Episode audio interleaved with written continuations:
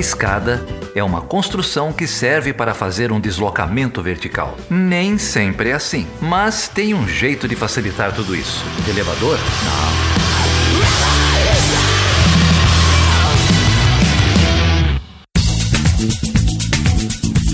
Carolina Pavese, tudo bem com você? Tudo ótimo, estamos aqui em agosto, iniciando mais um ano letivo para nós, né, Geraldo? Aquele semestre que a gente já conta com as férias longas do final do ano, tem Copa, tem eleição, então vai ser um semestre de muitas emoções. Mandaram um meme lá no grupo dizendo que é para aguentar que tem só dois ciclos menstruais até o Bolsonaro perder no primeiro turno, é isso mesmo, não? Eu discordo, porque eu acho que com tanta tensão o ciclo fica bem irregular, então é possível que altere bastante é, ao longo longo desse semestre, mas os apoiadores do da Escada sempre dando um pondo um sorriso no nosso rosto, né? De algum jeito nessa bagunça toda. Mas hoje a gente está aqui para falar com a Thaís Yeshinsky Batista. A Thaís é graduada em Relações Internacionais pela URGS, que se você não sabe é a Universidade Federal do Rio Grande do Sul, mestre em Ciência Política pelo IESP, da UERJ, e vem bater um papo aqui com a gente sobre Venezuela, nessa parceria que a gente tem com o OPSA já há alguns meses, é, discutindo aí temas da, da América do Sul, da política internacional do continente. Thaís, obrigado por você topar bater esse papo com a gente gente. Tenho certeza que vai ser muito divertido. Obrigada, Geraldo. Obrigada pelo convite. Estou muito feliz de estar aqui. É, acho que o espaço de vocês é muito importante para disseminar informação de qualidade sobre relações internacionais. Então, estou super contente de poder estar hoje com vocês conversando sobre Venezuela, que nunca é um tópico fácil, né? Mas vamos lá. Ô Thaís, é, no último episódio aqui, o Felipe falou que a gente gosta de fofoca. Me diz uma coisa, por que, que tem tanto gaúcho e gaúcha lá no Ops, hein? Tem você, tem a Marília, tem o Diogo, da onde, da onde vem ah, é essa? É um projeto, é um projeto estruturado de colonização do Ops pelos gaúchos. Entendi. Tem centro de tradições gaúchas no Rio aí, não? a gente tá, tá, tá criando ainda, tá? é um projeto. Geraldo, na verdade, aquele lema O Sul é meu país não vingou, então eles resolveram fazer o Brasil meu país e colonizar colonizar, entendeu? Antes era separatismo, agora é invasão, uma diáspora dos gaúchos. Que sejam esses gaúchos aí do IESP, que só tem gente boa. Mas a gente vai falar um pouquinho mais pro norte da Venezuela. E Venezuela que é um grande tema, né, Thaís? O Venezuela entrou no discurso político brasileiro aos trancos e barrancos, sempre como uma ameaça. É, a gente já fez alguns programas aqui sobre Venezuela, com o Leonardo Valente, lá da UFRJ, também pra, com a Carol Pedroso. É, então, queria é, bater um papo um pouco com você, fazer um pouco pouco um, um apanhado né, do, da, da, política contemporânea na Venezuela e você estava comentando com a gente que você trabalha muito com as instituições né, é, da política venezuelana. Tinha gente que dizia que o Brasil ia virar Venezuela se o Bolsonaro não fosse eleito. Né? Eu estou achando que o Brasil está virando a Venezuela porque o Bolsonaro foi eleito. O que, que você tem a dizer para a gente sobre as instituições na Venezuela e como anda é, esse nosso vizinho do norte?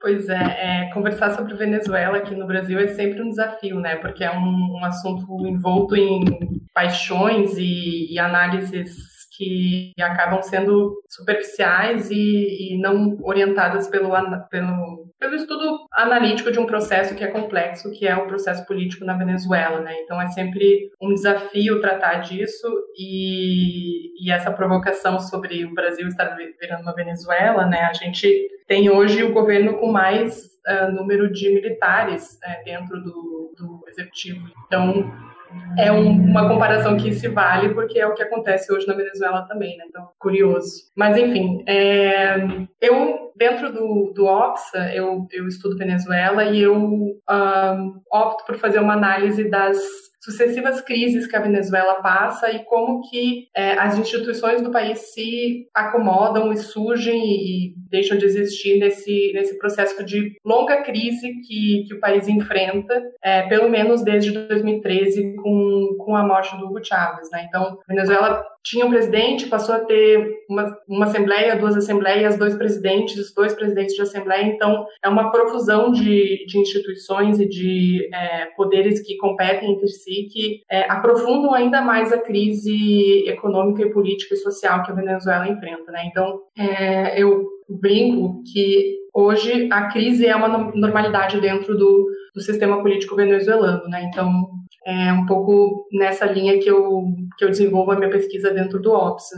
É, então, começando a falar sobre crise, acho que um, um, um, marco dessa, dessa situação de crise que a Venezuela enfrenta é a morte do, do Hugo Chávez em 2013 é, e a eleição do Nicolás Maduro, cerca de um mês depois da morte do Chávez, por uma margem muito apertada de votos contra o, um, o principal líder da oposição até então, o Henrique Capriles. É, e essa eleição por essa margem apertada de votos, ela foi questionada pela oposição é, em 2014, para além desses questionamentos, a, as condições de vida na Venezuela elas começam a se deteriorar com é, situação de hiperinflação, crise de abastecimento, apagões. Então, surgem protestos é, mais significativos né, na, na, Venezuela. É, inclusive, em, 2000, em, em, fevereiro de 2014, um dos principais líderes da oposição, Leopoldo Lopes, é preso nesses protestos. Então, a situação política ela se encaminha para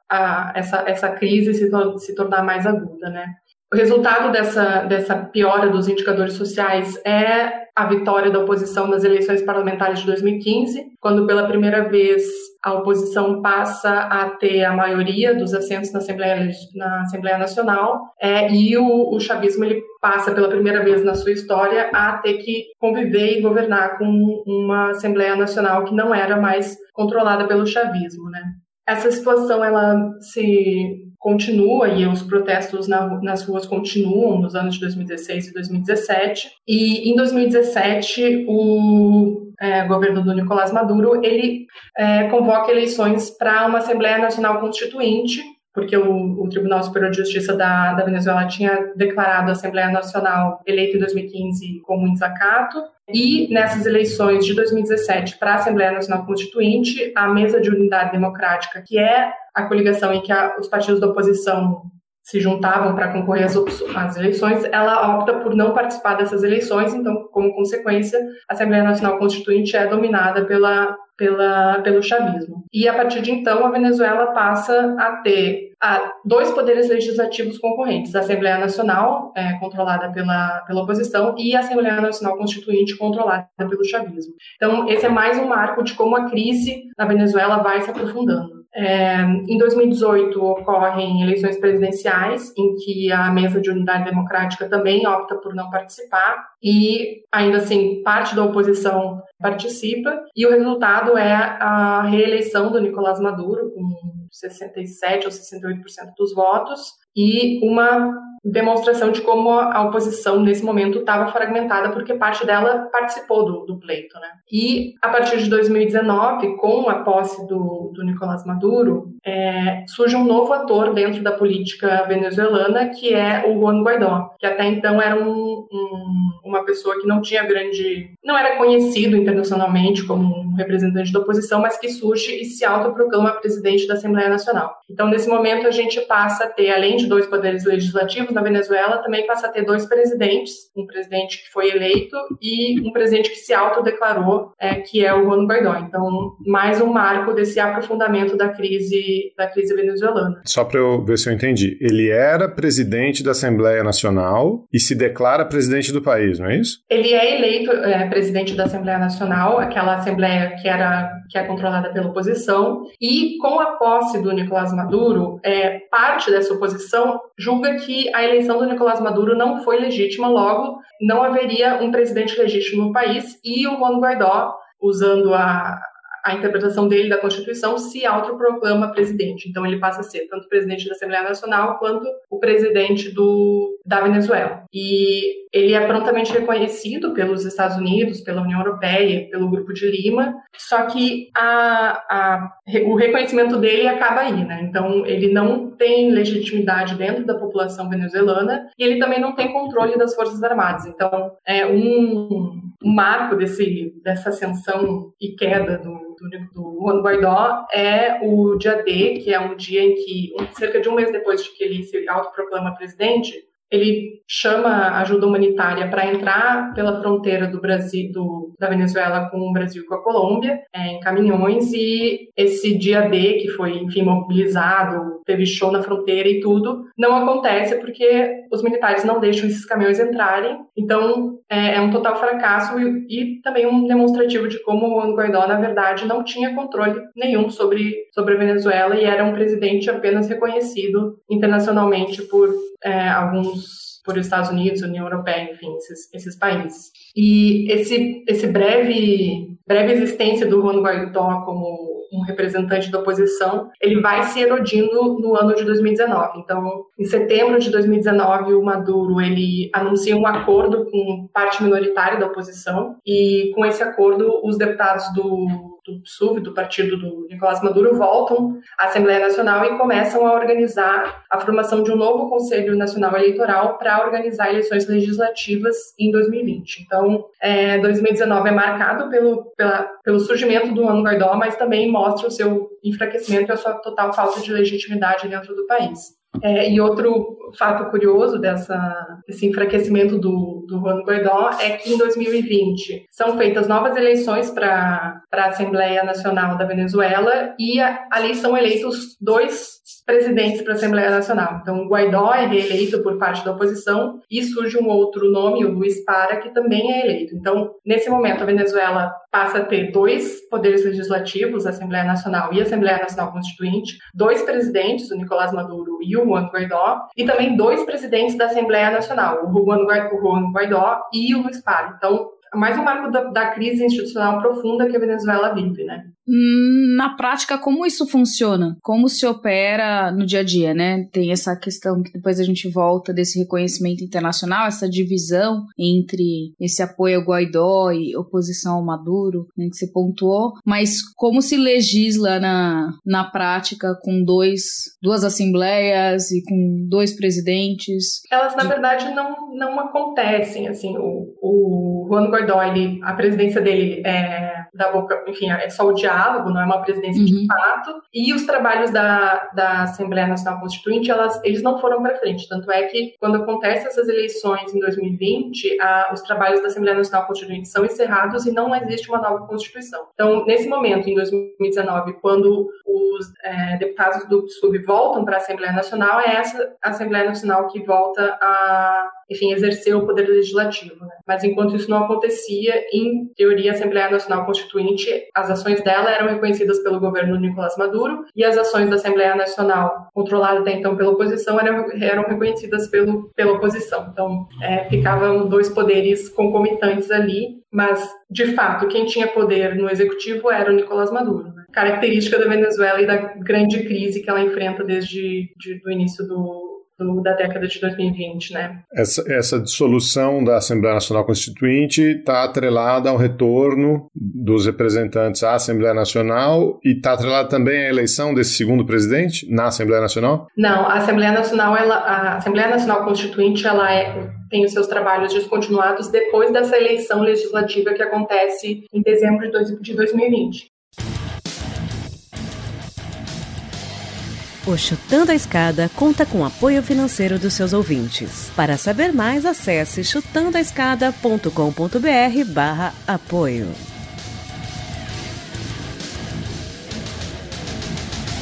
Desculpa, eu vou sair numa tangente aqui, mas eh, você até já começou a responder isso ato contínuo, do ladinho ali, na Bolívia, a gente tem é, uma crise, o Evo é obrigado a, a renunciar, os, os é, vice-presidentes líderes vão renunciando, e você também tem uma congressista, uma senadora, que se autoproclama presidente do país e consegue governar por um ano, quase um ano e meio. O, o que que explica isso? Por que que num, num caso né, essa situação de crise a Agnes, né? Conseguiu, enfim, tomar o controle do executivo e o Guaidó ficou aí vendido nessa história, não, não conseguiu nada além de reconhecimento internacional. Eu acho que a chave explicativa disso, Geraldo, é o, o apoio do, das Forças Armadas, né? A Renine Agnes, ela teve o apoio dos militares, eles... É enfim, estavam com ela quando ela tomou o não lembro agora o nome do, do, da sede presidencial da Bolívia, mas eles estavam com ela quando, quando ela deu esse golpe. E no caso do Guaidó, ele não teve nunca esse apoio dos militares, né? Ele disse que teria, mas no dia D, quando era para os militares realmente apoiarem ele, eles não, não apoiaram e os militares eles continuam é, no governo do Maduro e, e isso é também um, um, dos principais fatores explicativos do Maduro ainda continuar no poder. Né? Ele ainda tem um respaldo forte dos militares, é, apesar dele em si não ser militar como Chaves era, ele ainda tem é, controle e apoio dos militares para se manter no poder, coisa, é, enfim, que o Guaidó não tem e que a Reanine Inês tinha, mas, é, enfim, deixou de ter isso. A Marília explicou bem no, no episódio passado. Para continuar entendendo um pouco mais esse esse cenário, né? Então a gente tem um líder de oposição isolado, autodeclarado, que tem um, um apoio forte de países estratégicos, de atores internacionais importantes, né? Então isso talvez dá uma certa, uh, não legitimidade, mas um reconhecimento ainda para essa existência é, dele enquanto presidente autodeclarado, e por outro lado, Maduro com o apoio dos militares. É, e quando a gente pensa na Venezuela, nesses processos eleitorais e no apoio população, ah, a gente tem uma leitura muito enviesada aqui no Brasil sobre isso, né? Então eu queria uh, te pedir para explorar um pouco mais essa, esses atores da sociedade civil, quem apoia, quem não apoia, o que houve de mudança. Já identificou um grupo, né? Os militares, que pelo que você coloca, é um apoio fundamental para manter o Maduro resistente a qualquer tentativa de tirá-lo e que talvez seja um fator também que dificulte uma ação externa para é, tirá-lo também, porque aí significa uh, lutar contra o exército, né? Então tem um aliado blindando ali o Maduro. Mas quem mais se coloca a favor do Maduro? Quais são esses grupos e que mudanças houveram ao longo desse, desse dessa década nesse sentido desse apoio? É, com certeza, Carol. Os militares eles são um, um, um fator explicativo importante para a situação na Venezuela. É, inclusive, estava é, falando sobre é, dissuadir invasões militares. É importante lembrar que em maio de 2020 a Venezuela sofreu uma tentativa de, de invasão, né? Um grupo mercenário pela fronteira ali da Colômbia, na, na, na costa venezuelana, tentou invadir o país e sequestrar o Maduro e mandar ele para os Estados Unidos. É, e grande parte do, enfim, para além da tosquice que foi essa, essa operação, é, a, a, os militares venezuelanos conseguiram dissuadir isso e, inclusive, os militares colombianos não se, se negaram a, a, se envolver nessa, nessa atuação porque eles sabiam que a, os militares venezuelanos estavam ali e iriam reagir caso acontecesse é, qualquer coisa. Então, é, é, um fator explicativo muito importante para a Venezuela, os militares. Mas falando de outros, outros atores, é, eu acho que é interessante a gente analisar a, a, a, trajetória do Guaidó, porque ele, ele mostra que em algum momento ele conseguiu unificar a oposição, mas essa, essa força dele não foi suficiente e a, o enfraquecimento dele a, acontece com o fortalecimento de outros nomes da oposição que já, já haviam sido fortes antes da, do surgimento do e que voltam a, a tomar força. Então, é, o Henrique Capriles, por exemplo, que é o, o, o, líder da oposição que concorreu com o Maduro em 2013, é, em 2020 ele volta a fazer declarações públicas no sentido de que a estratégia que o Juan Guaidó estava adotando já não era é, ideal e não estava solucionando os, os, problemas da Venezuela. Henrique Capriles chama o Guaidó de governo da internet e diz que a Venezuela precisa de ações que é, resolvam os problemas da população, que é uma população que enfrenta diversos problemas é, de saúde, de, de, educação, de acesso a, a alimento e água. Então, é, o, o Henrique Capriles ele surge, ele ressurge em 2020 como um dos líderes da oposição. Né? E é interessante notar que ele, ele é um dos, um dos atores que incentiva a participação da oposição nessas eleições legislativas que eu estava é, comentando antes. Ele e, e outro líder da oposição, Stalin Gonzalez, eles, com a mediação da Turquia, começam a conversar com, com o Maduro para que a oposição volte a participar dos, dos processos é, eleitorais da Venezuela. Então, isso acontece em, 2000, em, em 2020 e, e o governo também em 2020 é, para além desse movimento da oposição, o, o governo também passa a dar sinais de que estaria disposto a conversar com esse com, a oposição, enfim, com outros atores na direção de uma solução para a crise. Então, é, em 2020, o governo Maduro convida a, a ONU e a União Europeia para serem observadores de, dessas eleições legislativas que eu estava falando,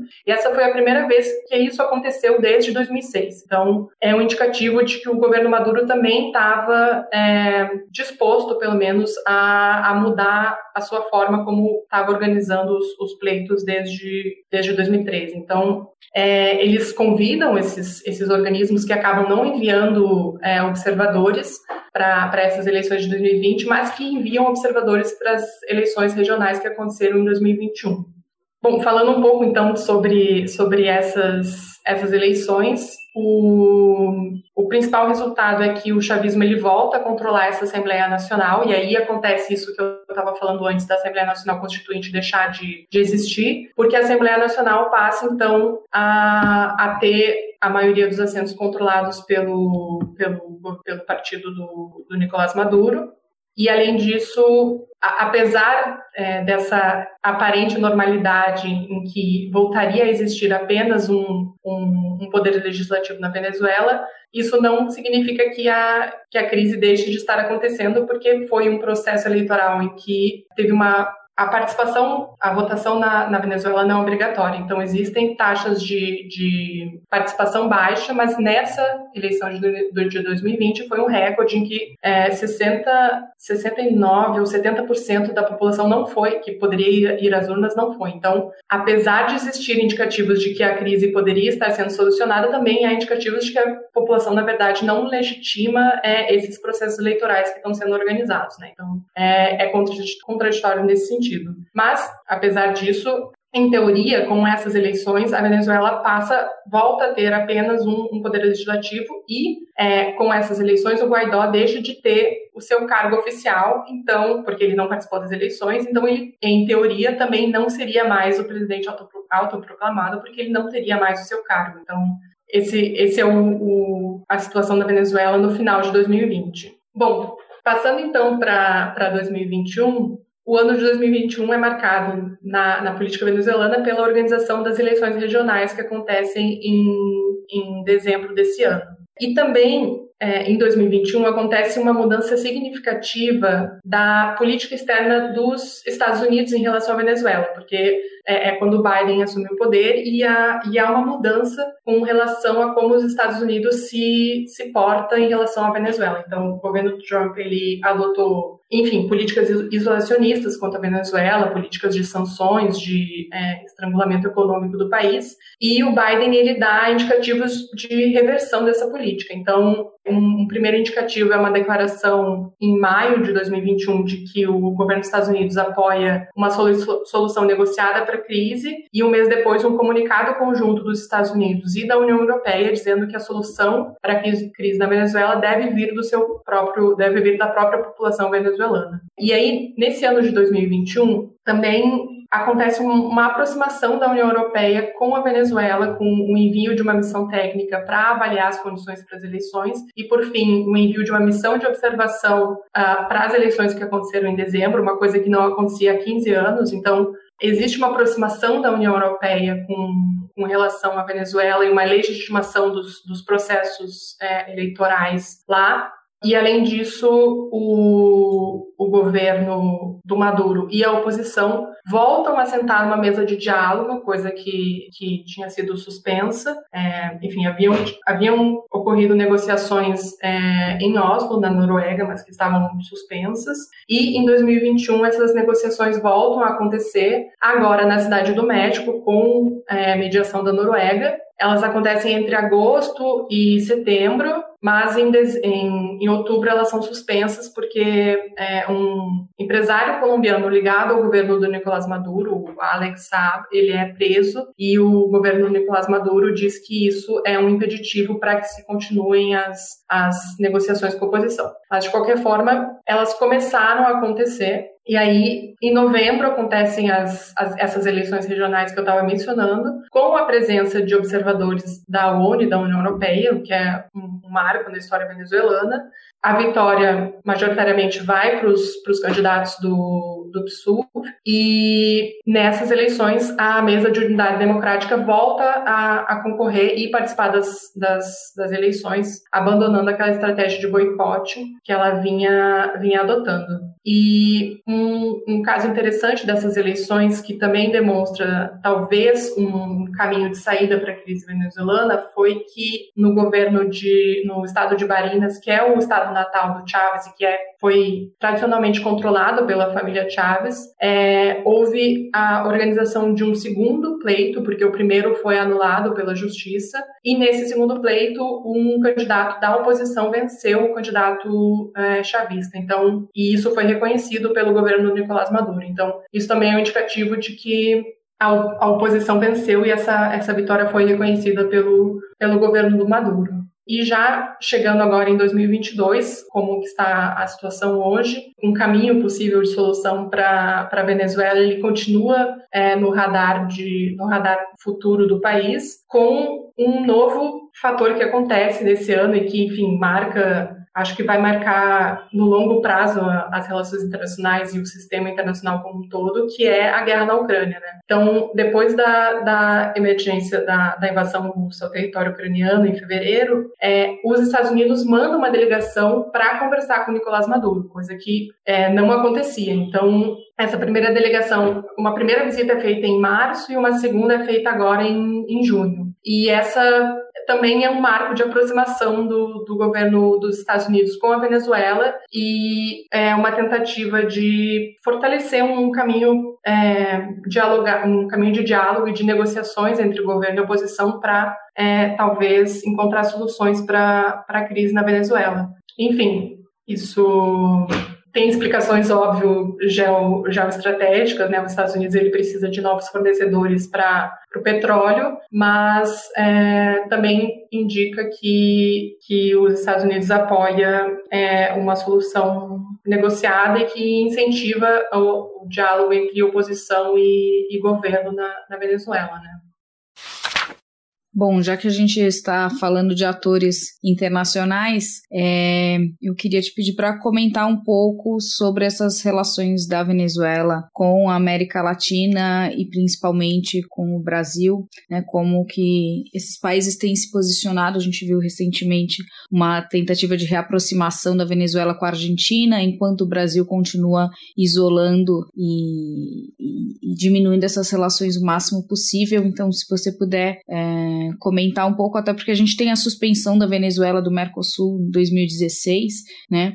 A Venezuela saiu da OEA também, então a gente tem algumas. Uh, um isolacionismo também dentro de organizações internacionais regionais importantes. Queria que você uh, traçasse um panorama dessas relações com os vizinhos aqui latinos. É, então, sobre o Brasil, é, é um pouco triste é, pensar que aquela estratégia extrema de isolacionismo da Venezuela, adotada pelo Trump e copiada pelo, pelo Jair Bolsonaro, ela se mantém, mesmo o Trump tendo ido embora, o Bolsonaro ele continua naquela estratégia de isolar a Venezuela e é, não se colocar como um, um, país que poderia ajudar na mediação, nessa mediação que está acontecendo e que, enfim, o Brasil, pelo seu, pela sua posição na região, né, ele seria naturalmente um país que deveria assumir um papel de, de mediador de conflitos, enfim, ter, ter uma, política, uma política externa ativa na região. E esse papel hoje é em grande parte assumido pelo México, que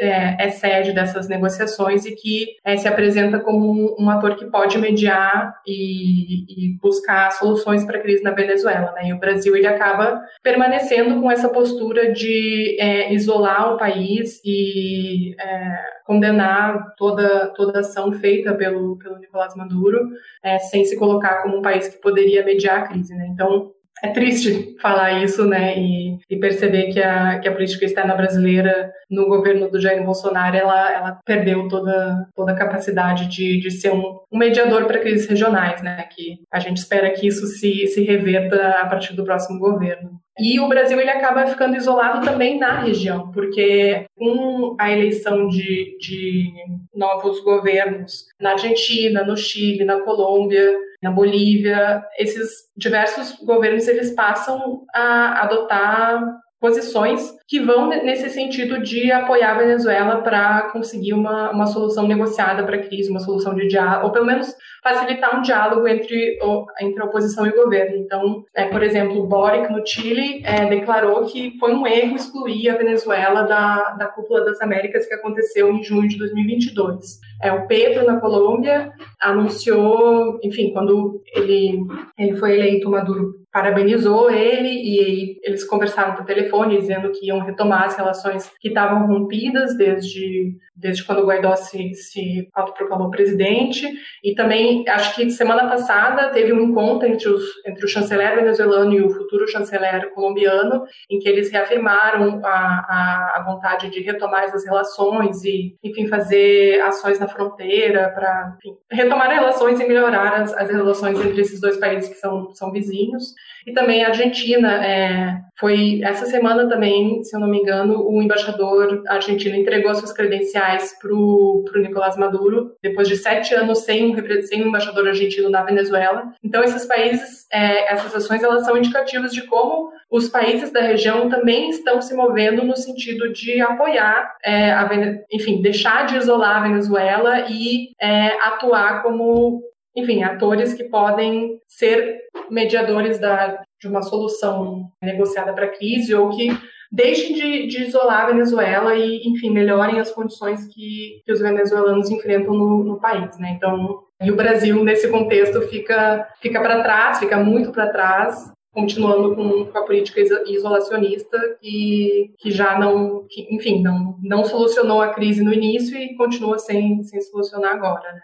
Thaís, pelo que você falou, né, você, é, a gente se narrou, eu diria assim, a ascensão e queda do Juan Guaidó, né, é, e num certo sentido, é, como agora você complementou mostrando como os outros países da região, à exceção do Brasil, estão dando reconhecimento ao governo, buscando caminhos, né, para solucionar a questão, é, mais colaborativos, incluindo, ouvindo, etc.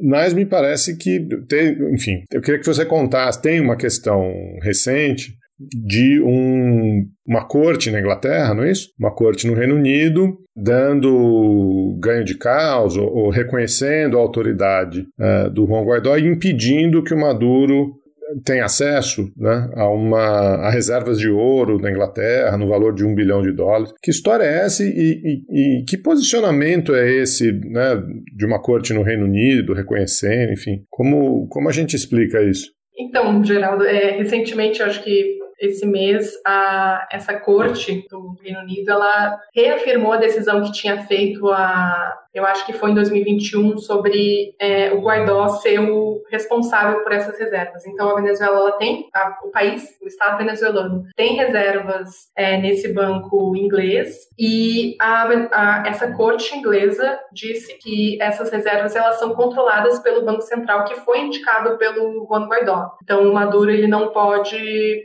o governo, de fato, da Venezuela, que é o governo do Nicolás Maduro, não pode usar essas, essas reservas internacionais e recentemente recentemente essa decisão foi re reafirmada pela, pela corte inglesa. Então, ainda que o, que o Juan Guaidó esteja cada vez menos legitimado, é, enfim, não tenha nenhuma legitimidade dentro da Venezuela, tanto pela população quanto pela pelas Forças Armadas quanto por boa parte da oposição, e também que alguns países já não considerem ele presidente. Então, depois que ele perdeu o cargo, a União Europeia passou a se referir a ele como membro importante da oposição, ou membro destacado da oposição, alguma coisa assim. Não se referiu mais a ele como é, presidente. Ainda existem algumas é, decisões que continuam dando legitimidade para ele, que é o caso dessa decisão desse dessa corte inglesa que deu é, o controle ao Banco Central indicado por ele dessas reservas, o que é um, um, um absurdo, né? Um, é um, enfim, um roubo de reservas de um país por uma pessoa que se,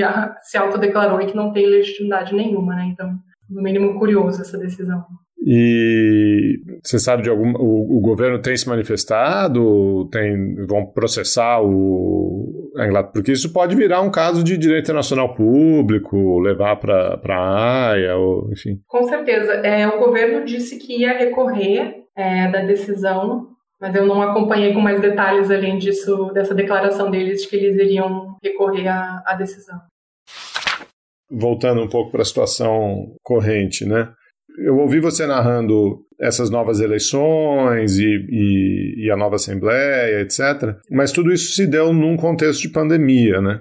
Então acho que esse é um, é um fator conjuntural importante e outro fator importante a partir do ano passado é a crise na Ucrânia e a elevada dos preços do petróleo, né? Então o que, que tem acontecido com a economia venezuelana, esse, enfim, a posição do governo se fortaleceu com o aumento dos preços do petróleo, estão sofrendo sanções, o que que, como é que está a posição do Maduro hoje? É, sim, é, a posição depois do, da invasão russa na Ucrânia e, e o aumento do preço do, do, petróleo, a economia venezuelana é, é com certeza beneficiada, né? Inclusive, é, depois daquela primeira visita da delegação dos Estados Unidos ao Maduro, foi anunciado flexibilização de sanções para negociação entre a Chevron, eu acho, e enfim, as negociações entre uma, uma empresa estadunidense de petróleo e a PDVSA. Então, existe perspectivas do, da economia venezuelana voltar a, a produzir e fornecer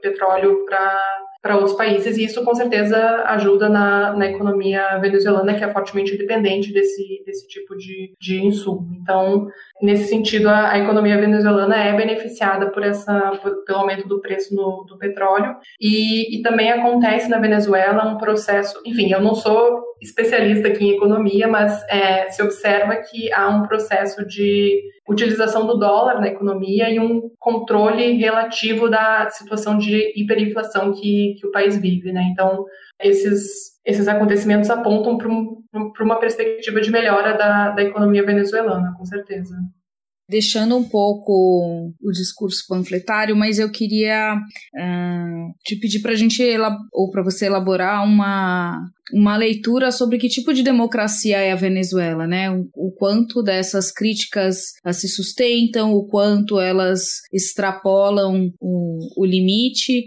e, e, voltar um pouco mais a essa questão da, dos cidadãos, porque aí volta para o ponto que eu te falei, a gente tem uma, uma leitura muito enviesada, né? E poucas informações sobre realmente uh, como a população tem se posicionado, é, que tipos de direitos foram, se há de fato uma, uma concentração maior de poder e, e que, de que forma a, a população tem sido penalizada, porque antes da guerra da Ucrânia, o maior grupo de refugiados eram os venezuelanos. Né? Então, essa, essa grande é, número de mais de 3 milhões e meio de venezuelanos deixaram o país nessa última década, em ter sido acolhidos minimamente pelo Brasil, mas Colômbia é o principal país é, que recebe refugiados, já um número que ultrapassou o número de refugiados sírios. Né? Então, há uma crise humanitária posta é, muito evidente. Né? E aí, uh, para além da questão política, como fica a situação das pessoas e que perspectiva a gente tem é, de imaginar um futuro para a população venezuelana dentro desse contexto? Então, falar sobre democracia na Venezuela é sempre delicado, né? Porque é um assunto que envolve paixões e que envolve discursos inflamados e que não tem uma resposta simples, não tem uma resposta direta. Não posso dizer a Venezuela é uma democracia ou a Venezuela é uma ditadura. Nenhum dos dois. É, a Venezuela é um país que tem o seu tem, apresenta uma deterioração democrática. Então existem ações tanto é, do, do governo Nicolás Maduro quanto da oposição que indicam uma deterioração da qualidade da democracia no país. Então é, eu, respondendo é, a tua pergunta, eu acho que, que é um país que não é democrático, porque existem é, indicativos de que os processos eleitorais uh, não seguem todas as regras que uma democracia deveria seguir, mas também não é uma ditadura, porque existem processos eleitorais que, ainda que não funcionam, não funcionem de forma ideal, é, estão ali, estão funcionando, e é, existem atitudes tanto do governo quanto da oposição de boicotar esses processos ou é, não levar esses processos da forma como deveriam ser levados, mas também existem iniciativas é, de ambos os lados no sentido de retomar é, a, a, qualidade da democracia na Venezuela. Então, essa seria a minha, a minha resposta. E no sentido de qual o impacto disso para as condições de vida na Venezuela, a gente é, que o principal, a, a, principal vítima de toda, de toda essa crise institucional que eu, que eu narrei aqui é, é a população venezuelana, né, que é, passa a enfrentar condições é, de desabastecimento, de apagões, de, enfim, na, na crise de Covid-19 também é, falta de acesso à água, que é um, básico para a saúde. Então, é, a população venezuelana ela acaba sendo a principal vítima desse, dessas instabilidades institucionais que a Venezuela vive e como principal demonstrativo dessa crise é a, a crise migratória que tu estava comentando, em que se tornou a principal crise é, de refugiados e imigrantes no, no, mundo, né, com mais de 5,4 milhões de refugiados venezuelanos é, espalhados pelo mundo. Então, esse é, é o principal indicativo de como a crise na Venezuela tem impacto na vida da população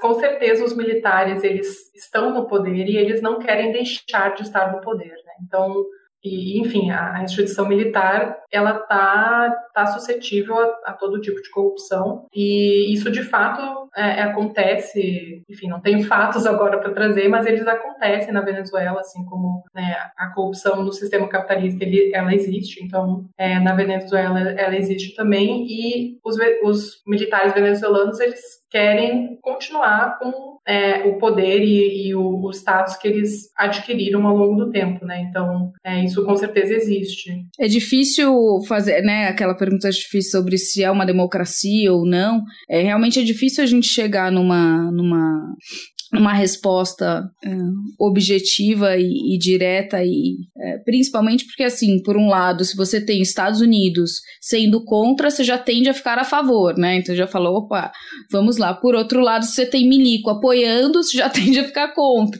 né? Então assim se tem milico do, junto geralmente boa coisa não é principalmente na América Latina mas em vários né acho que em todos os lugares é, então, assim, já levanta uma certa suspeita sobre que tipo de democracia é essa que precisa de um apoio tão fundamental dos militares para se manter. Né? Por outro lado, por que há esse interesse tão grande em, em derrubá-lo? E aí, essa é a minha pergunta para você. É, por que esse interesse tão grande em derrubá-lo? Eu gosto que. É, é a ah, lógico, ela tá aqui com, quê? com as perguntas facinhas.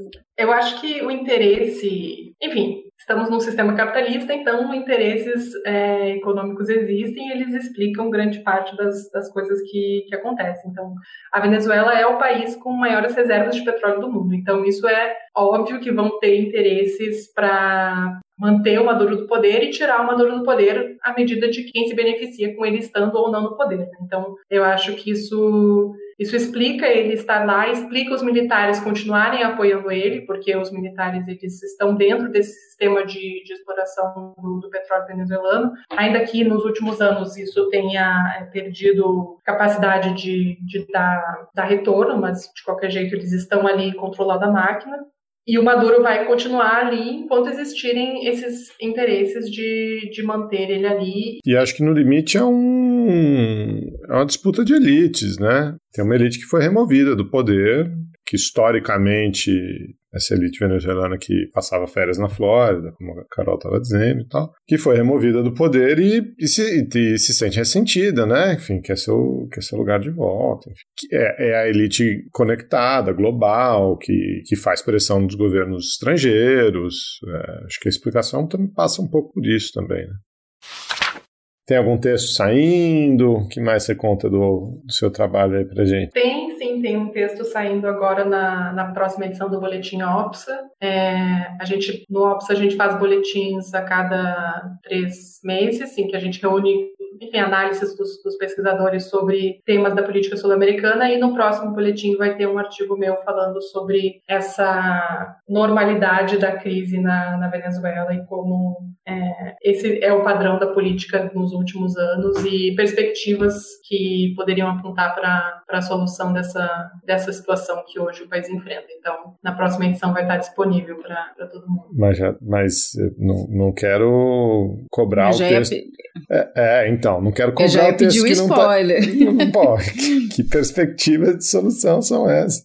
Eu acho que assim, a partir do, da saída do Trump do, do, governo dos Estados Unidos e a chegada do Biden, é, a atuação da, da União Europeia em disponibiliz, se disponibilizar a acompanhar as eleições e também a abertura do Nicolás Maduro em permitir esse, essa aproximação, é, o, a volta de, do diálogo entre oposição e, e, governo, que apesar de ter sido suspensa em, em outubro do, do ano passado, já está prevista para ser retomada em agosto, é, segundo anúncios, e também a, a política regional sul-americana de abandonar essa, essa, essa posição de isolar a Venezuela e de buscar é, conversas com, com o governo, é, todos esses são indicativos de que talvez a, a, a crise, a longa crise na Venezuela, pudesse é, chegar ao fim no sentido de haver diálogo e haver é, participação da da, enfim, volta da participação da oposição nos, nos processos democráticos e respeito às, às resultados das urnas. Mas é, eu sei também que esses são indicativos que talvez não tenham é, efeito prático de, de curto, médio prazo na vida dos venezuelanos, porque é uma, é uma situação política que depende muito de, de desses interesses que a gente estava falando anteriormente, que eles não vão deixar de existir. A gente pode esperar que, que essas negociações e que essas conversas melhorem de alguma forma a, as condições de vida da população da Venezuela, mas é, a crise também tem é, raízes mais profundas que, que eu não sei se, se teriam é, soluções a, a curto, médio prazo. Mas enfim, eu exploro uma, algumas coisas dessas no, no, artigo e acho que a Venezuela é um. Eu, eu gosto de estudar a Venezuela porque é isso, né? É uma crise, mas também são é, análises que a gente pode traçar futuros diferentes para a situação venezuelana e ter é, esperança de que um dia a gente não, não se refira mais à Venezuela como esse país de, de crise, esse país de tantas, tantos problemas sociais que, que hoje ele enfrenta. Né? Então a gente tem isso como, como perspectiva também. Você acabou de ouvir mais um episódio do Chutando a Escada. Para apoiar, acesse chutandoaescada.com.br barra apoio.